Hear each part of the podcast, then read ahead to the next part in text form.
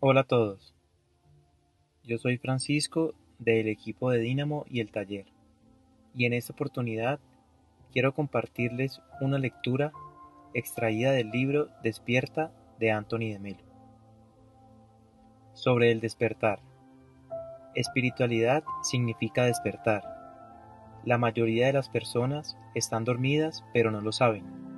Nacen dormidas, viven dormidas, se casan dormidas, tienen hijos dormidas, mueren dormidas sin despertarse nunca.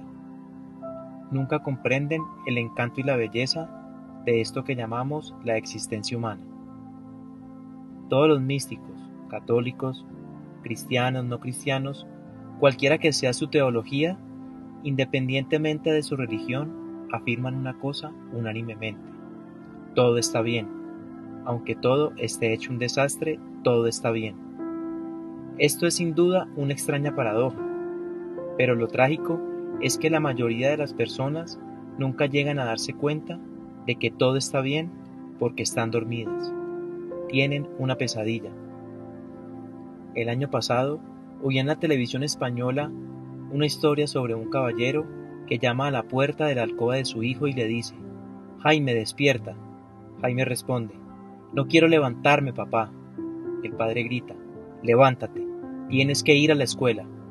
No quiero ir a la escuela. ¿Por qué no? Por tres motivos. El primero, porque es aburridor. El segundo, porque los niños se burlan de mí. Y el tercero, porque odio la escuela. Bien, voy a darte tres razones por las cuales debes ir a la escuela, replica el padre. La primera es porque es tu deber. La segunda, porque tienes 45 años y la tercera porque eres el director.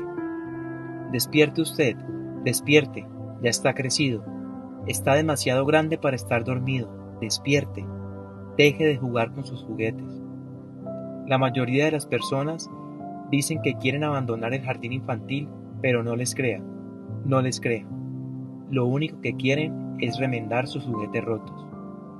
Devuélvame a mi esposa, devuélvame a mi empleo, mi dinero, mi fama, mi éxito. Eso es lo que quieren. Quieren que les cambien sus juguetes. Eso es todo. Hasta el mejor psicólogo le dirá que la gente realmente no quiere curarse.